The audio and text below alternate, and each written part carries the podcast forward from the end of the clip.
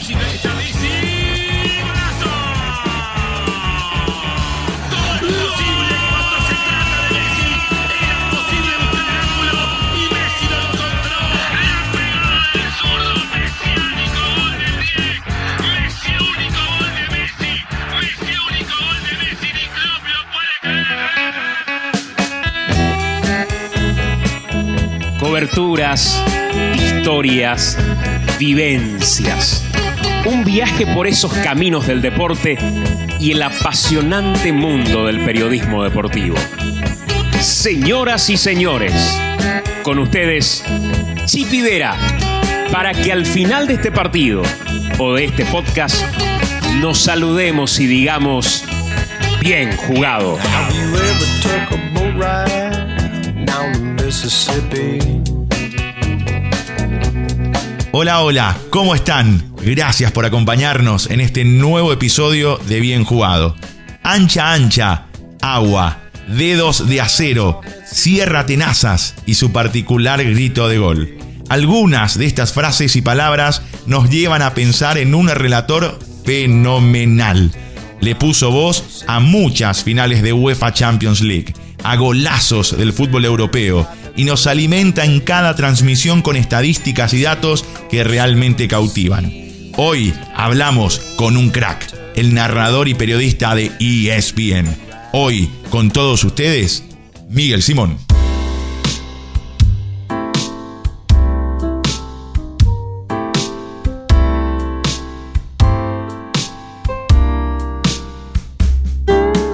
Miguel Simón, qué placer, ¿cómo estás? Un abrazo. Chipi, un abrazo enorme, ¿cómo andás? Bien, bien. ¿Y vos, Miguel, cómo estás? ¿Cómo te trata esta pandemia?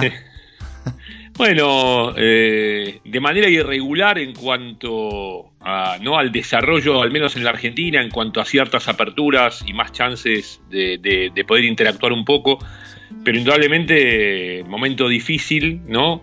Que ha quitado muchas cosas, Sí, eh, te ha dado otras, pero creo que ha quitado mucho más de lo que ha dado sí. eh, en todo aspecto y, y algunos eh, no y lo que ha quitado tiene que ver con cuestiones muy graves vidas eh, situaciones económicas realmente un momento complejo no Sí.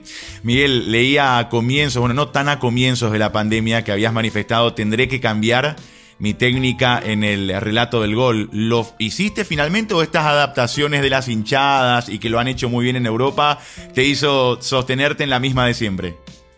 sí sabes que no cambió tanto. Eh, fue un error de percepción me parece cuando lo dije teniendo en cuenta algunos partidos que había relatado sin público.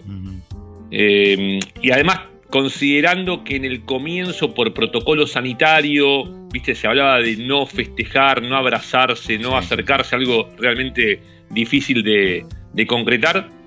eh, e imaginé ese sonido ¿no? de la cancha eh, deshabitada, el grito de algunos jugadores y festejos cortos, pero lo han maquillado bastante bien el tema televisivo con el sonido ambiente. Después los jugadores han empezado a ganar en efusividad en cuanto al festejo. Los directores se han ingeniado para mostrar planos diferentes tras un gol. En consecuencia, creo que no, hubo tanto cambio en ese aspecto. También pensé que iba a cambiar mucho mi situación geográfica, que era relatar en mi casa, Claro. pero me fui adaptando muy rápidamente. Me empecé a dar cuenta que más allá del ámbito que te rodee, eh, sea tan extraño como tu hogar para relatar un partido, algo que yo no imaginaba, más allá de ese ámbito que te rodee, una vez que te eh, sumerges en el partido y en la pantalla, eh, no te das cuenta demasiado de dónde estás, sino que enfocás y te concentras al 100% para que salga lo mejor posible. Y aún más considerando que por momentos eh, el, viaje de la imagen hace que yo no tenga la calidad que el televidente sí tiene, porque la imagen que vos tenés en, en tu casa es la que sale desde el canal y nosotros usamos otro sistema interno, otras plataformas para lograr que la imagen me llegue, yo devuelva el sonido al canal, se pueda empardar y luego recién ahí va al aire con extrema calidad. Pero no siempre esa calidad es la que tengo yo en, en la pantalla. De hecho, no- nunca es la misma, siempre es un poco más abajo, lo que te requiere mayor concentración para eh, tratar de achicar el margen de error, que lamentablemente por momentos eh, por la imagen está garantizado. Sin dudas. Ahora, ¿cómo fue eso de relatar una final de Champions después de muchos años desde tu casa y no desde la cancha? ¿Qué, sensaciones te, te generó? Y después voy a andar un poquitito en esto que estabas manifestando porque es muy interesante porque muchas veces uno escucha al relator pero no sabe eh, en qué contexto está y cuáles son las situaciones que tiene en cuenta para, para decir tal o cual nombre o tal o cual frase. Pero ¿cómo fue eso de relatar una final de Champions desde tu casa? Mira, Chipi, no, no, no lo consideré un hecho extraño ni. Era simplemente lo que la coyuntura marcaba. Eh, obviamente que en los últimos años habíamos viajado, eso te pone muy cerca del hecho, te da vuelo a tu cabeza para pensar ¿no? el partido. Es estar cuatro o cinco días pensando en un partido de fútbol, que es un gran evento, con todo el colorido que rodea una final de Champions. Eh, más allá del placer de estar en esos lugares, en lo profesional es muy útil porque te va nutriendo día a día de, información y de detalles para ir entregando luego en, la transmisión. Al no tener eso, intenté maquillarlo de otra manera eh, y, adaptarme lo mejor posible y nada, y saber que este es el momento que, que hay que transitar y había que hacerlo de la mejor manera. Claro. Eh, recién hablabas de las posibles equivocaciones que existen en una transmisión, o, que existen, no posibles, existen en, cualquier transmisión de fútbol. Eh, ¿Es más fácil equivocarte en cancha, eh, in situ o viéndolo por la televisión? A mí me da la sensación como, como relator de que viéndolo por televisión en una buena señal en HD, es, es menos complicado, o sea, es, es, es, más fácil identificar a todos los jugadores. En cancha es un poco más difícil paradójicamente coincido con vos. No sé, tu experiencia personal, vos estás relatando más en cancha. Yo, lamentablemente, eh, los últimos años, esporádicamente fui a relatar a, los estadios. Eh, depende del estadio también, de la arquitectura, ¿no? del grado de inclinación de las tribunas. Son detalles muy técnicos, pero tienen que ver con lo que uno puede ver o no ver pero yo coincido con vos, o sea, si la imagen y el HD es bueno, además por cómo brillan los campos en Europa, cómo brillan las camisetas y qué bien que manejan el tema numeración y con protagonistas que vos conocés más allá de la numeración, las chances de equivocarte son menos. Lo que te da eh, el, estar en el estadio es que a veces a mí lo que más que nada me sirve para descartar. Si yo creo que es un jugador, pero mete un golpe de vista y ves al jugador que está en otro lado, em, te, evita un error. Pero me parece que el margen de error es más importante en un estadio y mucho más que eh, hay que tener eh, también en consideración que la ubicación de las cabinas no siempre es la ideal. O sea, a veces terminas en un corner relatando. Eh, yo me doy cuenta cuando voy a la cancha yo soy hincha de Ferro en Argentina, equipo de segunda división. Sí, sí, no, eh, conocidísimo. Aparte, después te iba a preguntar por Adolfino Cañete, pero para después. Ah, qué, jugador, qué jugador. Eh, la, platea de Ferro tiene un buen ángulo, es una muy linda platea y ves muy bien el fútbol. Pero yo me doy cuenta, yo tengo el vicio relator como te puede pasar a vos, Chipi. O sea, vas a una cancha y vos querés saber quién está jugando, te preocupás por saber quién hizo el gol. Eh, y, dependiendo, te, voy a contar algo que hago con, mi hijo y con los amigos cuando vamos, o voy casi siempre. Yo trato de seguir el ataque de Ferro, o sea, llego a la platea y me vuelco hacia el arco donde ataca Ferro.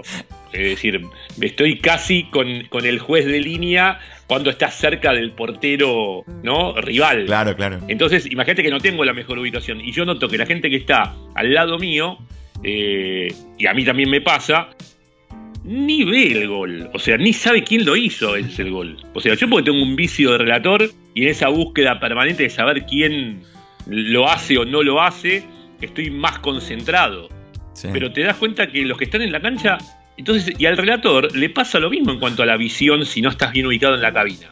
Te mandan en una cabina, un corner, y tenés muchas chances de pifiar varias jugadas. Y más si no conoces no no conocer de, estudiar la formación. Ah, vos, lo sabés claramente. Vos a ciertos jugadores, o a la mayoría de los que relatás en, por el Paraguay, pelo, por el físico, sí. Por cómo corren. Sí, por cómo corre, por, cómo se para. Por un, claro, por un mínimo, exactamente. Lo ves en el piso tendido y sabés quién es. Sí, sí, sí. por, por más que lo cubran otros jugadores a veces. Y bueno, eso obviamente eh, con, con otros jugadores no lo tenés y si la ubicación de la cabina no es buena, el, el margen de error es un bastante más amplio. ¿Cuántos datos promedia, eh, a ver, en promedio llevas a una transmisión de, de un partido importante, de un partido de Champions? Decís, bueno, este va a requerir, qué sé yo, 20, 30, 40, el, el bagaje de información, ¿a, ¿a qué punto llega para una transmisión televisiva? Mira, sabes que no, nunca me puse a pensarlo hasta que después de la final de esta Champions me arrobaron en Twitter un, un chico que después no, no contacté, tampoco me daba para contactarlo, sinceramente, porque puso un dato que hasta a mí me sorprendió. Sí. Eh, y, y dijo que él había visto la transmisión y se había sorprendido la cantidad de datos que habíamos entregado y que yo había entregado. Y Sí. que después vio la repetición Ok. y contó que yo no. Me gustaría con- contactarlo para saber cómo llegó a ese número que para mí me resulta inverosímil. Dice que yo entregué 308 datos, si no recuerdo mal. 308 O 300 datos. Sí, él contó que yo entregué 308 datos o 304 datos. Lo tendría que haber, tengo que mirar bien por si me preguntan. Que yo no creo que esa sea. Te soy sincero, Chipi, nunca me puse a pensar cuántos datos. No, no, no voy, viste, en lo, Claro. en lo cuantitativo. Claro. Llevo para estar bien equipado. Nunca, nunca se me había ocurrido pensar en decir, bueno, yo llevo esta cantidad de datos. Digo, bueno, hay gente que está muy pendiente también y, y colocó ese número. Y, y no era un tuit irónico, ¿eh? porque muchas veces dicen, ¿para qué tirás esas estadísticas que no sirven para Sí, nada? sí, sí. Y a mí, a mí me, eh, en- entre risa y de decir, bueno, capaz que a él no le interesa, a otra gente sí, o sea, no, no puedo considerar a todos los que no les interesa lo que digo, que hay mucha gente que nos pasa a todos, a, a los que relatamos. Obviamente que no conformás al 100% del público. Y, y no era un tuit irónico, al contrario, era un tuit muy respetuoso y como admirándose por la cantidad. Yo no creo que entregue esa cantidad de datos, no sé cómo llegó, pero trato de ir lo mejor equipado posible a una transmisión. Sí. Vos, vos Sí, sabés sí, que te- Si llego a 300, te digo, es un exitazo. Eh, eh, ¿eh? sí, sí, sí, no, es 300 demasiado. Sin darme cuenta, eh, nada, es, te, di- te digo algo, si di 300, es inmirable si di 300 datos. O sea, sacá, cambialo, ponelo a close. O sea, no... Pero, pero bueno, voy a, voy a confiar en ese dato. O sea, voy a tener que bajar un poco la cantidad porque me parece excesiva si fue, si fue así. No, Miguel, vos sabés que cuando, cuando yo estudié periodismo, yo estudié muy, muy joven en un instituto primero, después en la facultad, tenía 13, 14 años cuando decidí irme a un instituto, y recuerdo perfectamente acá un gran maestro, se llama Juan Ángel Gómez, eh, nos hizo Sí. un poco la diferencia entre el relato televisivo y el relato radial. Y que en el relato televisivo prioritariamente eh, era más una cuestión eh, de acompañamiento con este tipo de datos, de estadísticas, de cosas curiosas, y, y lo radial era más descriptivo, eh, seguir Sí. más la pelota y era, era otra cosa. Y cuando yo ponía la televisión latinoamericana, porque él nos hablaba mucho de los ejemplos principalmente en los norteamericanos o en los ingleses, y cuando yo ponía televisión latinoamericana no había esa, ese, ese bagaje de datos estadísticos en una transmisión, salvo lo que podían aportar los cronistas. Y cuando comencé a escucharte a vos, sí encontré un relator que haga ese trabajo, ¿verdad? Hoy, actualmente a mí me gusta mucho hacer ese trabajo porque me parece que es la manera de hacer un relato televisivo. Pero en el recuento de la información que uno puede sacar a, lo que vos habitualmente presentás en, en- una transmisión, uno admira mucho. eh, porque bueno, se da cuenta de- del trabajo previo que hay. Es como que nada te puede tomar desprevenido, por lo menos en preparación para un partido. Sí, yo lo que digo es que trato de achicar el margen de error. eh, va hacia eso orientado, ¿no? Eh, todo, todo, lo, todo lo previo, la preparación. Achicar el margen de error. Ya tenemos ese margen de error que decíamos en cuanto a los Sí. jugadores, dependiendo si lo hacemos por televisión o en una cabina. Entonces trato de achicar el margen de error con, con la preparación. Porque a veces la preparación de conocer movimientos también del equipo y de los jugadores o, o ver pelota detenida y ver cómo la trabajan o no la trabajan o quién le puede pegar en un tiro libre de tal o cual manera, también te achica el margen de error. Eh, porque ya tenés en claro en ciertos perfiles quién va a ir a la pelota parada, quién le va a pegar, quién lo puede hacer mejor, eh, ¿no? Sí. quién no lo puede hacer también. Entonces, eh, la preparación creo que está orientada a achicar el margen de error y después trato de dosificar lo que tengo de acuerdo con lo que veo. Eh, no, no, no excederme, es un delgado equilibrio que hay que lograr. Yo, sinceramente, mm, mm, me resulta difícil evaluarme en cuanto a si lo logro o no lo logro, eh, porque a veces tampoco es conveniente que te satures de datos en la previa, Sí. porque la cabeza no, no resiste y la, nuestra función principal es relatar y nombrar a los jugadores y conocer el reglamento y no equivocarnos en ese aspecto. Y después vendrá el dato que es una compañía más, ¿no? Es un valor agregado. Sí, Eh, entonces, eh, es un equilibrio que hay que ir buscando y que yo creo que te lo va dando un poco también la gimnasia. Y, pero es como con un deportista, hay relatos que te salen mejor, hay otros relatos que no te salen bien en ese aspecto, que dosificaste mal. Eh, somos seres humanos en definitiva, ¿no? Sí, sí, sí, sin dudas. Eh, ¿Cuánto tiempo te lleva la última con respecto a la preparación? Eh, ¿Cuánto tiempo te lleva a preparar un partido? ¿Horas? ¿Días? No, no, no, no, no, hay un tiempo estimado porque, yo qué sé, depende del partido, Sí. los momentos que elijo para preparar. No es que digo, hoy me voy a preparar para el partido. Yo sé que, por ejemplo, el sábado relato al Leeds con el Liverpool y desde que me lo dijeron eh, el martes, eh, un momento del día está vinculado con el partido. Claro. O sea, o, o si tengo que ver la serie del Leeds, que no la había visto, la empecé a ver. O si tengo libros para leer, no sé si hago el Manchester City y no terminé algún libro, leo un poco el Manchester City y voy buscando. Ya tengo una base de datos que es una base que es, que es importante en cuanto a lo grueso de lo que voy a dar. Y después vendrá lo fino, que es la estadística del equipo en el torneo, eh, el cara a cara. Viste, yo eh, Sí, sí, sí. todo lo que es referido a jugadores, que es información que te queda de aquí hasta que se retire, ya lo tengo. Eh, y después voy más a lo fino. Con los equipos que conozco, obviamente, mm, me permite ir mucho más a lo fino. Y si tengo que parar mucho tiempo viendo si Milner cada vez que hizo un gol, eh, su equipo no perdió, jugaba hace 18 años juega en primera y no perdió, trato de, de chequearlo y de tener ese dato porque sé que, sé que ese dato me va a diferenciar. Y eso no, no- no está estimado en tiempo, me puede llevar, ¿no? Empiezo un martes, sigo el miércoles y lo voy. Es, no hay una fórmula, Chipi, es Sí. googlear. Lo que yo digo, googlear. De- y esto es periodismo, o sea, eh, vamos nosotros dos a, a cubrir una nota sobre un árbol. Después vemos, después vos vas a ver 15 cosas detrás del árbol, 18 arriba del árbol y 14 al costado y yo capaz que veo una, Sí, ¿entendés? sí, sí. Entonces, eh, no, hay una fórmula para decir cómo llegás a tal o cual dato, porque es simplemente la percepción que tiene cada uno, la experiencia que logra cada uno, eh, tocar la tecla que tengas que tocar a veces, no siempre la logras tocar. Eh, lo importante es la intención de prepararse. Sí. Después eh, habrá mayor o menor eficacia en esa preparación. Sí, ¿te, te enoja que te digan, eh, no sé si alguna vez vino de algún colega o de algún maestro o de alguien, eh, esta estadística no sirve? A mí hace poco me pasó que acá eh, a nivel local Cerro jugaba contra San Sí. Lorenzo y yo había quitado un dato curioso que nada tiene que ver con, con la estadística, que cómo le fue a Cerro ante los equipos santos, San Lorenzo de acá, San Lorenzo de allá, Santos Sí. de Brasil, una mera curiosidad, o sea, no tiene nada que ver con lo que va Sí. a pasar en el juego. Y de por ahí uno... Una curiosidad estadística. Claro, y uno dice, qué datazo, y el otro te dice, ¿qué es este dato de porquería que no sirve para absolutamente nada, verdad? ¿Te, te enoja cuando pasa eso? O a veces hasta podés reflexionar y decís, y la verdad que tiene razón, a lo mejor si me lo hubiese evitado este dato no, no pasaba nada. No, yo a veces, yo no soy un fanático de leer tanto Twitter. Lo, lo- lo reviso, obviamente, porque te da una tendencia de lo que podés hacer o no podés hacer, o lo que pega más o menos. No, no me obsesiono con eso.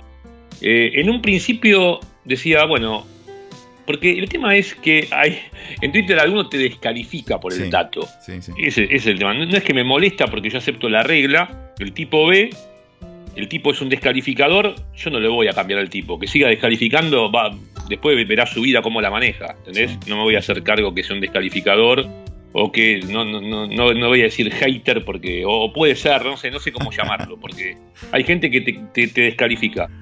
Eh, entonces, a mí ya ni me enoja porque el pibe que me descalifica algo que dije, porque a él no le interesa, no, no tiene mucha alternativa, lamentablemente, como está el mercado.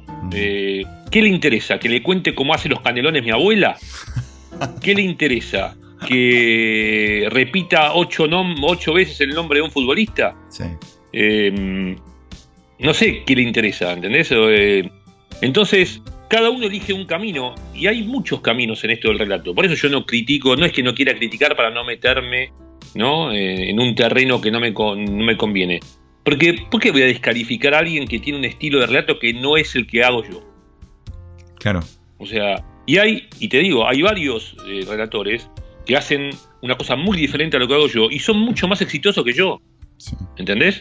Entonces, eh, ya ni me preocupa decir, yo sí creo que tengo que dar el dato y a mí tu dato me parece que forma parte de las cosas que podés dar en una transmisión, Sí. ya que me contás ese dato específico, Sí, es un dato que me parece que si a alguien no le gusta, no le va a hacer daño tu dato, Claro, claro. ¿entendés?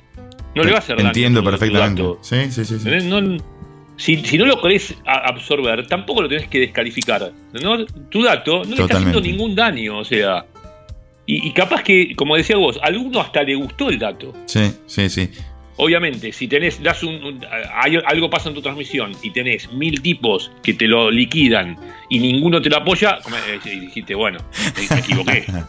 ¿Entendés? Claro, y, y tampoco es para tirarlo eh, en una jugada de tres cuartos de cancha ni cerca del área. Obviamente la, la vas a hacer en algún momento tranquilo del partido donde, donde puedas tirar ahí como una especie de, de- de dato más. O sea, no, ta- tampoco uno va a ser eh, tan, eh, tan, tan malo, tan mal el relator de poner ese dato en una jugada donde el 7 está Totalmente, encarando, en- encarando el área. Totalmente.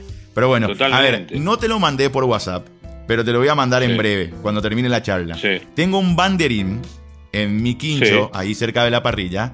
Dice Ferrocarril Oeste, campeón nacional 1982. Y están las caritas, obviamente en, en dibujos de Márcico, Sacardi, Roquia o Rochia, Garré, Cooper, Arregui, Basigalup, Gómez, Juárez, Croco, Cañete. Y está con un, acá le decimos kepi, o es un gorro verde Sí. de T. Grigol.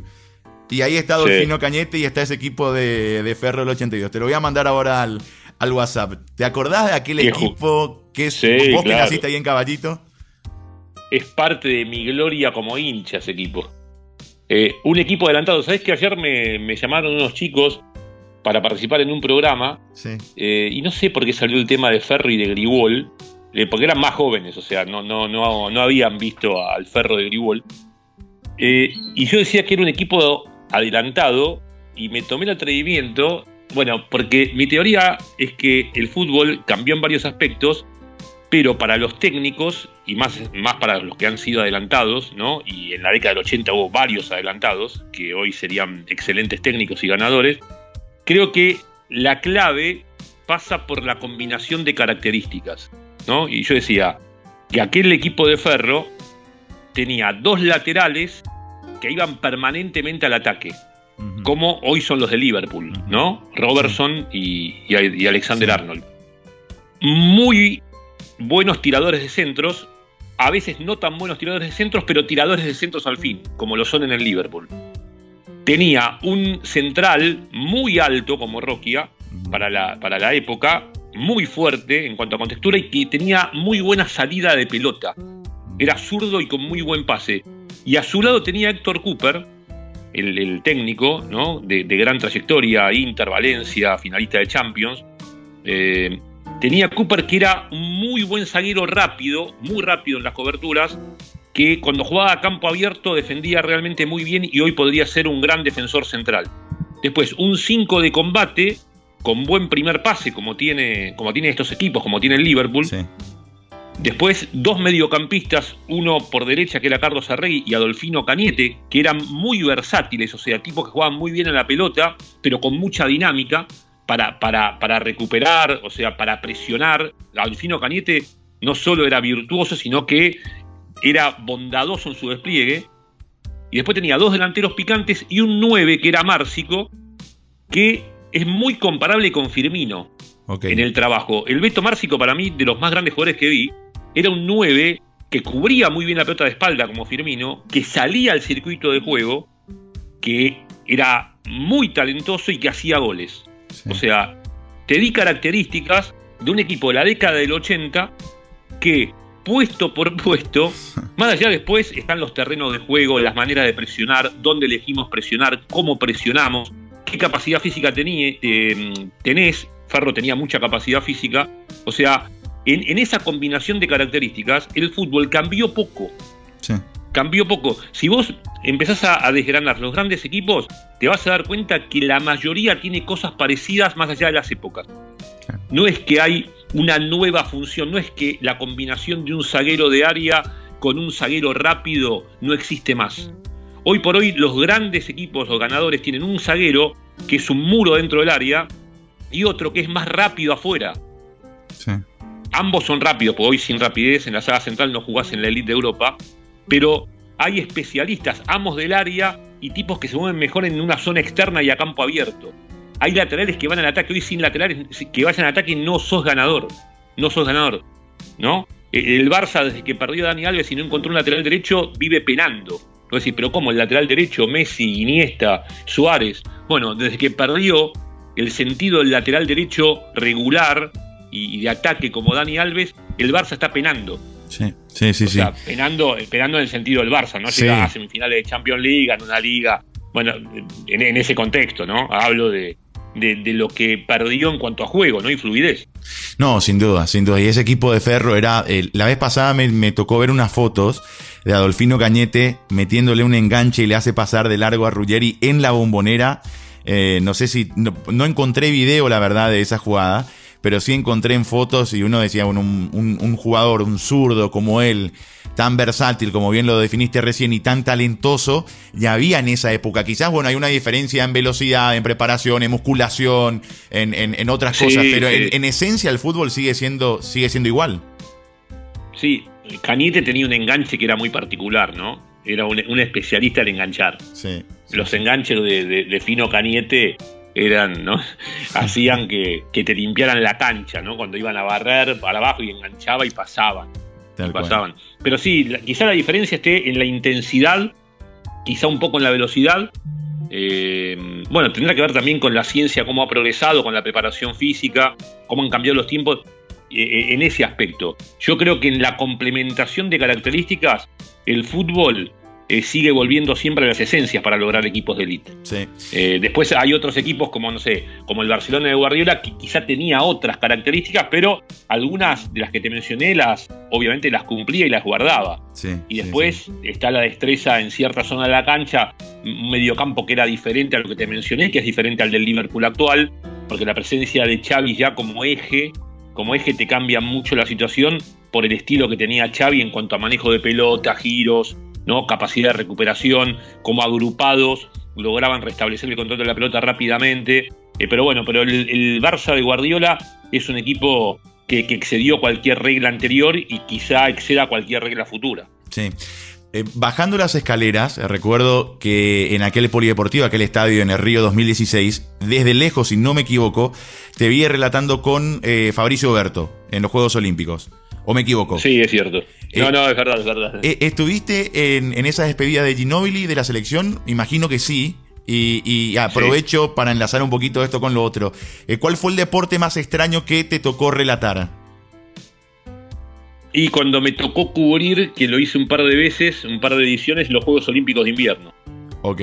Pero bueno, me tocaba relatar lo que me divertía, que era el curling, El curling, ¿no? sí. que es la, Sí, la famosa piedra, eh, no sé cómo le dicen en Paraguay, acá es bochas. Sí, también bochas. Y, bueno, bochas. Y, y yo te digo, no soy especialista en bochas, pero mi acercamiento al deporte es a través de mi tío, al deporte en general. Mi papá no era muy futbolero. Mi papá y mi mamá se hicieron futboleros, no ya avanzada edad, o sea. eh, mi mamá fanática, del- se hizo fanática del fútbol, no sé si por ver mi partido de la Liga Española, pero bueno. Ok. Eh, hasta Lo- que murió fanática del. Sí, es probable, sí, capaz Sí. siguiendo al hijo. Y yo creo que mi papá, ¿no? Eh, continuó a, lo- a- a mi mamá. Dijo, bueno, si ella lo ve, veamos a Miguel, porque no era muy futbolero. O sea, siempre estuvieron muy cerca mío, pero a veces eso es un, un hecho positivo, porque no me presionaba mucho con la profesión. O sea, yo no soy de las personas que necesita, viste, que estén encima y que le digan, te vi, ¿entendés? Yo en ese- tengo otra personalidad. O Sí. sea, no, ¿entendés? No, no, no quiero que estén diciéndome te vi o te vi esto y esto, no. O cuando estoy con mis amigos, yo quiero abstraerme de lo que hago, ¿entendés? No. Y, con mi, y con mi familia igual. Eh, pero mi tío era muy apasionado del deporte y era socio de ferro y jugaba a las bochas. Y mi primer acercamiento era ir con mi tío a la cancha y a veces ir a buscarlo o me llevaba para verlo primero jugar a las bochas. Eh, así que el curling era como una continuidad viste, en, en otro aspecto, con hielo, con las escobitas barriendo. Sí, pero en sí, definitiva, sí. la esencia, el objetivo parecía el de las bochas.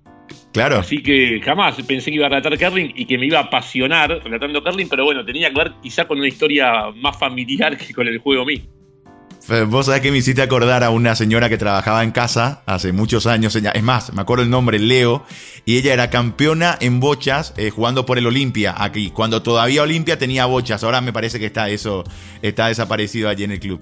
Pero bueno, Sí. eh, y, y- y aquella, a- esos Juegos Olímpicos, porque ¿a cuántos juegos fuiste? Eh, ¿Río? ¿Londres? No, a- fui a Londres y a Río. Después trabajé en otros Juegos Olímpicos. Eh, yo qué sé, por ejemplo, cuando empecé, década del 90, que yo estaba en América, trabajé en Atlanta 96, que lo tuvo el canal. Después. Pero ver, desde Buenos Aires, No, y después. Sí, desde Buenos Aires, porque después eh, ESPN no tuvo derechos. O sea, de Atenas ha- hacíamos coberturas para Sport Center, pero no me tocó cubrirlo. Así que tuve la chance y el privilegio y la suerte de estar al menos en dos Juegos Olímpicos, que te digo, es lo que más me apasiona. Yo, más allá del relato de fútbol, ¿entendés? Soy muy polideportivo. Sí, o sea, a mí mm, el fútbol lo tomo como una pasión y me preparo mucho para los partidos, pero lo saben ahí en ESPN, saben que no, no, no, no es que soy de los que quiere vivir, ¿entendés? Sí. eh, todo el día con fútbol o haciendo programas de fútbol, ¿entendés? Eh, soy apasionado para, para los partidos y me preparo, como sabés, lo mejor que puedo. Sí. sí. Pero mm, me soy muy polideportivo. Yo estoy muy a- me, me gusta ver tenis, me gusta ver básquet, si hay rugby lo veo y leo de todos esos deportes. Trato Sí. de no quedar muy atrás, trato de no quedar muy atrás por si en algún momento tengo que volver a, a- hacerlos. Sí, de hecho, la vez pasada en el podcast eh, que habíamos grabado con Fernando Palomo, eh, le preguntaba acerca, porque a mí también me tocó cubrir esos dos juegos, Londres y Río. Y en Londres, eh, vos estuviste en muchos estadios en Europa, Miguel, en, muchos eventos donde hubo mucha gente y mucho ruido y mucha efervescencia.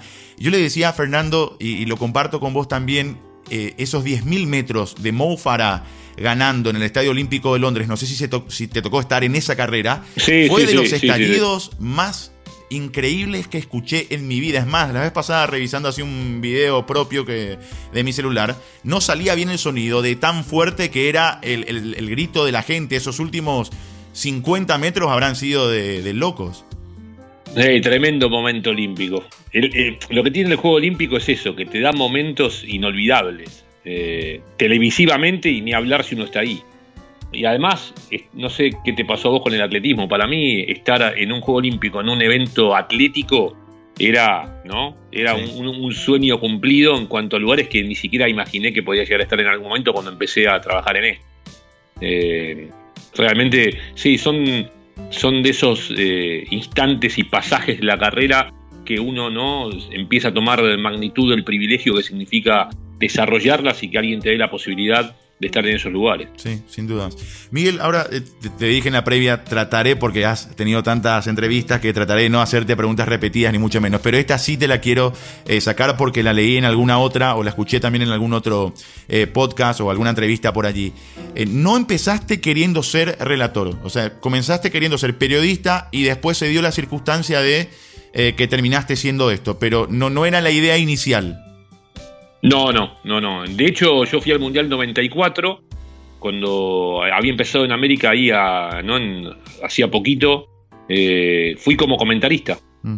Eh, Ah, estuve comentando, estaba Juan Carlos Morales, el, el trío de relatores era, era brillante, era Juan Carlos Morales, Hueve y Saavedra, y Walter Saavedra, y Osvaldo que falleció hace poco, al cual Sí, le sí. tenía una enorme admiración en todo aspecto. a El turco Hueve. Y me, el turco Hueve me causó mucha tristeza su fallecimiento, Sí. eh, porque le tenía admiración en todo aspecto, la verdad. Eh, no sé si lo has escuchado. si Sí, no, sí, sí, lo te va a escuché. servir pa- A- para, tus relatos. a él y a Walter para decir, bueno, principalmente. Sí. Eh, realmente fue un privilegio haber estado ahí en, en el Mundial, era mi primer Mundial y como comentarista y con, con una calidad de personas muy alta. Estaba el gordo García Blanco, que fue otro prócer periodístico en la Argentina. Juan Carlos era el que comandaba el grupo y un tipo de primera y un relator, pero excelente, excelente. Y Walter y, Osvaldo con otro, con otro estilo, quizá el de Juan Carlos, eh, un, poco con mayor cantidad de flores, eh, pero excelentes, obviamente. Y yo admiraba a los tres, cada uno su faceta, y yo aprendí mucho ahí. no, no tenía la expectativa de ser relator radial. Eh, y, y no la tengo tampoco. Como decía vos, es otra cosa. Yo escuché tus relatos de ra- radiales con, ¿viste lo- con la descripción final a los que te obliga. Sí. Eh, y yo busqué, mm, encontré en la televisión la manera de relatar, la chance de desarrollar el relato que no lo tenía como objetivo, pero sí lo contemplaba. Sí. Yo obviamente cuando era más chico relataba, ¿no? Cuando jugaba con los soldaditos relataba, Sí. pero no, no imaginé que podía llegar a la televisión, porque era más fácil en aquel momento llegar a la radio como relator y no a la televisión. Claro. No había tanta oferta televisiva. Después se fue abriendo el panorama y ahí es cuando dije, bueno, ahora sí, hay más panorama para meterse en la televisión como relator. Esto sí me gusta y lo puedo hacer y creo que mi tono daba hasta ahí. Y después fui perfeccionando eso. ¿entendés? Me convertí en un relator de televisión. Sí. eh, más que en un relator. Soy un relator de televisión. Es como cuando digo, vos jugás al fútbol, sí, juego al fútbol 6, no juego al fútbol. ok. O sea, yo, juego al, yo juego al fútbol 6. Relator, me, me perfeccioné en ser un relator de televisión. Sí. eh, y dándole este toque periodístico, porque a mí también lo que me apasiona es el periodismo. Sí. Entonces bu- busqué esa combinación de periodismo y relato televisivo y encontré el medio en el cual yo podía sentirme más cómodo y podía hacerlo ¿no? lo mejor posible. Miguel, ¿te exigís eh, como para seguir mejorando o, o- o- o ya no es esa exigencia eh, torturadora de esto me falta, esto acá tengo que mejorar? Eh, particularmente voy ahora a una fonoaudióloga porque creo que tengo muchas cosas por mejorar. Y yo Sí. soy de torturarme un poquitito en eso y esto no me gusta y trato de, de hacerlo mejor y, y me vuelvo loco queriendo mejorar para, para ganarme a mí mismo, digamos, para ser un, un alguien mejor o un mejor relator de aquí a unos días, de aquí a unos meses, a unos años. ¿Sos de así de torturarte o es una locura que hay que dejarla de lado y, y uno es lo que es y, y tiene que seguir en esa? no, no, yo creo que no hay que torturarse, pero hay que buscarlo permanentemente. Me parece muy bien que hayas a la fonoaudiólogo. Yo estaba por ir cuando apareció la pandemia, mira, iba a volver. Porque mm, tenía que volver, ya hace un año y medio que voy- a volver a la fonoaudióloga y estaba decidido ya volver y, y bueno, eh, cambió el mundo. Eh, para mí es esencial. Yo lo tengo como objetivo, lo de decir, bueno, día a día un poco mejor. A ver qué le puedo agregar, qué le puedo sacar, qué puedo hacer, qué no puedo hacer. Día a día. Yo creo que cuando me dé cuenta que no, no tengo más esa, esa ambición, yo soy un tipo muy ambicioso, pero no con la plata. Claro. Yo soy muy ambicioso con mi trabajo. O sea, yo quiero que salga cada vez mejor. Vos me decís, eh, pero no te, molest- no te querés. Bueno, mirá, eh, nunca fui, los que me conocen de cerca lo saben, Sí. soy ambicioso con mi trabajo, muy ambicioso, ¿entendés? Pero no Sí. ambicioso de decir quiero todo para mí, al contrario. Soy un tipo que prefiere hacer poco pero muy bien, ¿entendés? Claro. Eh, y, y me gusta mucho el sentido de grupo, que si somos grupo, que podamos hacer un gran grupo de trabajo. No el, el ambicioso que dice, "Ah, hago todo yo, ¿entendés? No, al contrario. Quiero hacer poco y bueno. Es decir, mi objetivo final es poco pero muy bueno, o excelente o excelentísimo. Eh, los hoy el medio te exige otra cosa, tenés que hacer bastante y lo mejor posible, ¿no? Ese es el reglamento actual. Sí. Eh, nadie te ¿entendés? Todos quieren que hagas lo, lo máximo que puedas en todo aspecto. Pero busco permanentemente mejorar. ¿Sabes que yo leía en un libro de Kasparov hace poco?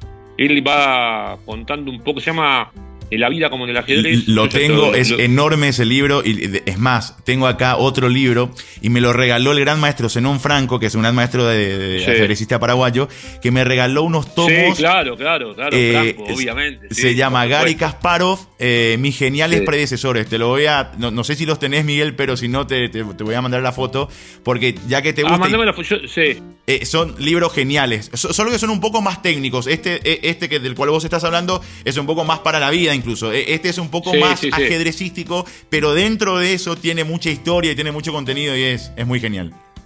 Bueno, viste que el que yo te mencionaba, él va hablando para aquellos que no, no, no saben de qué se trata el libro, el título te marca un poco, ¿no? La vida como en el ajedrez, pero además va haciendo referencia a la historia del ajedrez en ciertos momentos y analizándote a los grandes campeones, grandes situaciones que pasaron, más allá de lo que él puede aplicar en la vida, ¿no? De lo aprendido en el ajedrez. Y cuando habla de Víctor Korchnoi, en un momento dice que Víctor tiene una personalidad en la cual necesita estar demostrando permanentemente algo. O sea, como. Y, y yo ahí, viste, cuando lo estaba leyendo, me sentía como identificado. Que no sé si está bien o mal. Yo- y te digo algo, no lo digo como un mérito. Claro. Es más, no, s- creo que no es un mérito. Esto de decir, bueno, relato el sábado, tengo que demostrar, ¿entendés? Sí, Como si no hubiese demostrado nada en ningún partido de Premier League. tal cual. Mm, Me parece que no, viste, cuando me pongo a analizar esta situación de la personalidad, me parece que no es un mérito. ¿Te puede ayudar para el trabajo? Relativamente, pero es lo que tengo y no sé si es corregible o no. También está vinculado con eso que te decía, ¿no? La ambición de progresar en el trabajo en cuanto a la calidad. Eh, pero son como todo en la vida y los seres humanos, son delgadas líneas que hay que tratar de manejar lo mejor posible. Pero ahí me sentí un poco reflejado, ¿no? Con esto de más allá del crecer día a día, de esto de decir, uh, tengo que mm, demostrar, eh, tengo que demostrar. Es decir, no, no, no tengo, no, no, no tengo colchón. Es como que soy un pibe que quiere- un tipo que cree que no tiene colchón. Y capaz que sí lo tengo, ¿viste? Y no me doy cuenta. Claro, ¿ves? claro, claro. Bueno, acá, Miguel, hay gente que te admira mucho y yo sé que me va a putear porque en 40 minutos eh, te voy a hacer un par, de, un par de preguntas más y cerramos agradeciéndote por el tiempo porque te querrá escuchar mucho tiempo más, eh, con muchas anécdotas más y pensamientos tuyos que, que siempre son muy valorables y, y- y, lógicamente lo admiramos muchísimo. Miguel, eh, si fueses, a ver, director de, de un, qué sé yo, te pongo ahí de ESPN, el lugar donde estás trabajando, y le das Sí. a Miguel Simón un programa para que él lo arme, para que él lo haga, para que él lo edifique de acuerdo a, a sus gustos y a sus preferencias periodísticas. ¿Cómo sería ese, e- esa propuesta? Ah, no te la voy a poder formular ahora porque tendría que sentarme, tendría que ver a quiénes, con quiénes lo hago, Sí, armar un buen grupo de trabajo eh, con gente, ¿no? Lo más original posible sí, y lo, y lo más apasionada posible. sí, sí. Y te digo, mm, no te lo puedo pensar ahora. Eh, pero intentaría, como soy yo, ver el mercado y tratar de hacer algo que se diferencie del mercado. Ese sería, ese sería el primer objetivo. O Y- sea, a ver qué, cómo se mueve el mercado, qué es lo. No, pero no por ir contra lo, lo que la gente consume.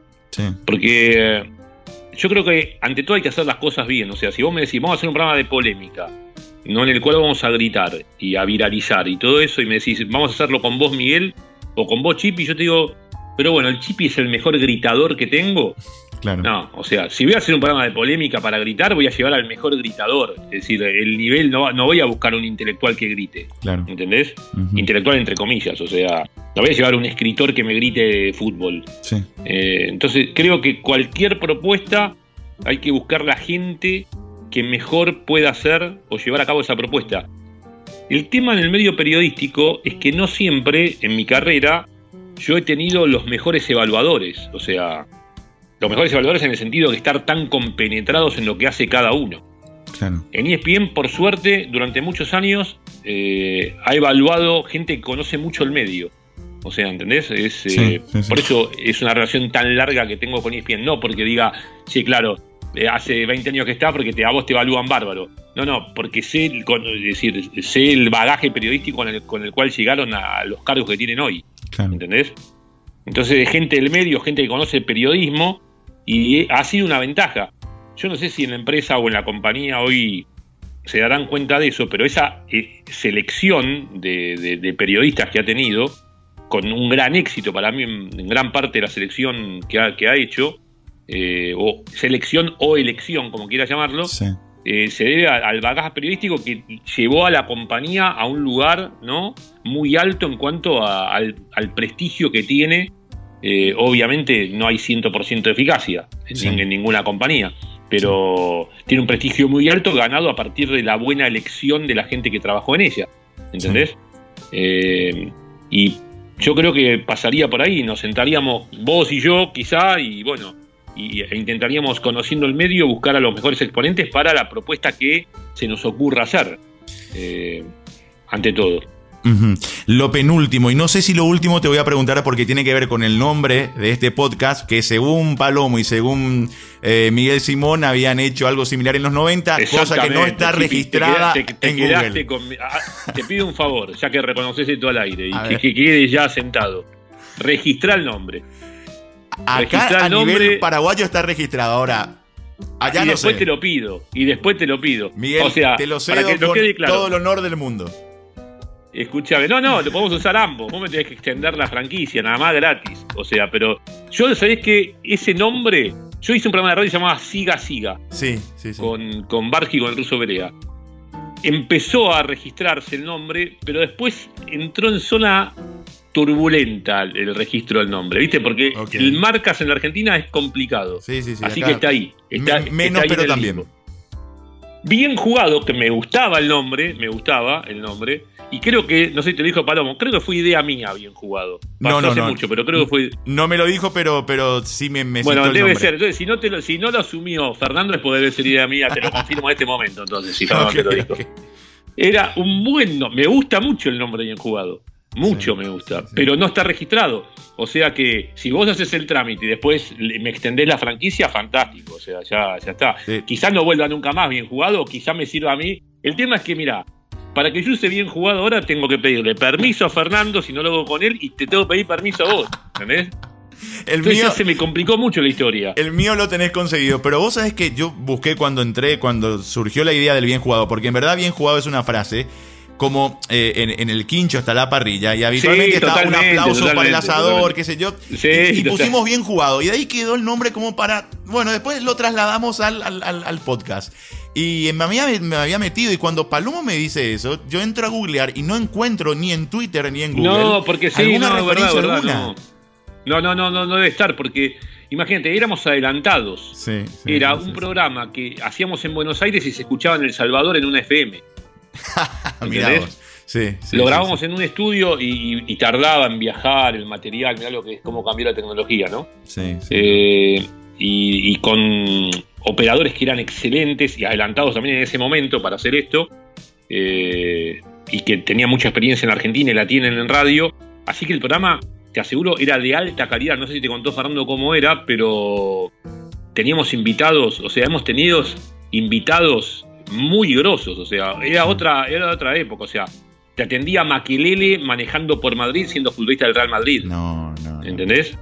No, no, no, Eh, esa, esa no sabía. La, la- la- La de la lista de no, no, la lista de invitados que tuvimos fue eh, increíble. Hoy, hoy por hoy ese programa, te digo, hoy, hoy causaría sorpresa. Pero deberían Entonces, sacar, Miguel, alguna grabación o, o grabaciones Yo le que dije a. Fernando, hagamos, claro, hagamos algún, no sé, algún reencuentro o algún programa aniversario, pero no sé ni sé dónde están las grabaciones, la verdad.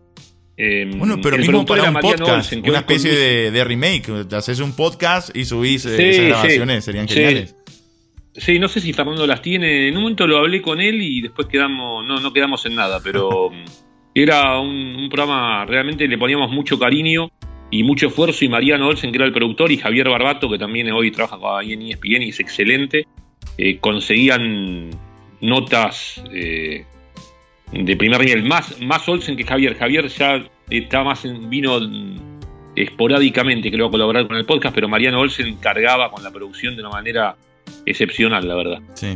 Bueno, por último, Miguel, ¿cómo fueron surgiendo esas frases eh, de las tantas que tenés, esos latiguillos en la, en la transmisión? ¿Inspiración? Eh, ¿Sos de en la semana, ves una película y ves alguna frase y, epa, esta la puedo implementar en un partido? ¿Cómo lo haces? Sí, no, no, sabes que no tengo ni el origen de ninguno, es decir, no, no, no sé cómo te surgen a vos la- las frases Sí. o lo que pensás para los relatos, pero no creo que tengan un, ¿no? un lugar de inicio. No. O sea, puede ser eh, viendo otro partido eh, y no por escuchar el relator, al contrario, por ver la situación, ¿no? cuando uno toma distancia viendo situaciones de juego. A mí me pasa que estoy viendo el partido y no por lo que dice el relator, pero me doy cuenta de alguna situación de juego que puedo aplicar. Sí. Eh, a veces anoto alguna frase para no olvidármela, porque a veces, se te ocurre alguna frase que puedes usar, pero no como latiguillo, sino una frase Claro. de relato, después puede quedar o no. Eh, y la termino anotando, a veces se me escapa alguna que no la anoto y bueno, y pasó, o sea, a veces estaba en el cine, mm, se me ocurría algo y después la película te lleva ¿no? a otro circuito cerebral y se, se fue la frase. Eh, o algún libro, pero no... Trato de, de ir renovando y vistiendo la transmisión en este juego de palabras lo máximo que puedo. Eh, pero no, no hay ningún secreto, o sea, mm, se te pueden ocurrir más frases o menos. Sí. Eh, y es, es, difícil determinar cuándo se te ocurren o cuándo no, y si es que se te ocurren y si, que, si es que son buenas o te sirven, ¿no? También. Sí, sin dudas. Bueno, Miguel, muchísimas gracias por, por este tiempo, gracias por estar en Bien Jugado. Respeto, el, el, la admiración de siempre acá de, muchísima gente que sé que, que, la que va a estar escuchando el podcast, eh, que te admira y, te aprecia un, un, montón a la distancia y el trabajo que haces y, y, y, no dejes de hacerlo nunca de esta manera porque nos enriquece a muchísimos televidentes que estamos allí de, del otro lado. Así que gracias por, por ese profesionalismo más que nada y, y, gracias por este tiempo con nosotros. Dale, Chipi, un abrazo enorme. Vos sabés que tenés un hincha bien jugado. No puedo ser no, no hincha bien jugado. O sea, ¿Y qué hincha? Que, ¿Qué hincha? ¿Qué hincha? un hincha? Soy un hincha caracterizado de bien jugado. ¿entendés? Un abrazo, Miguel, saludos. Así que cuídate mucho, un abrazo, gracias, gracias por la conversación. Miguel Simón.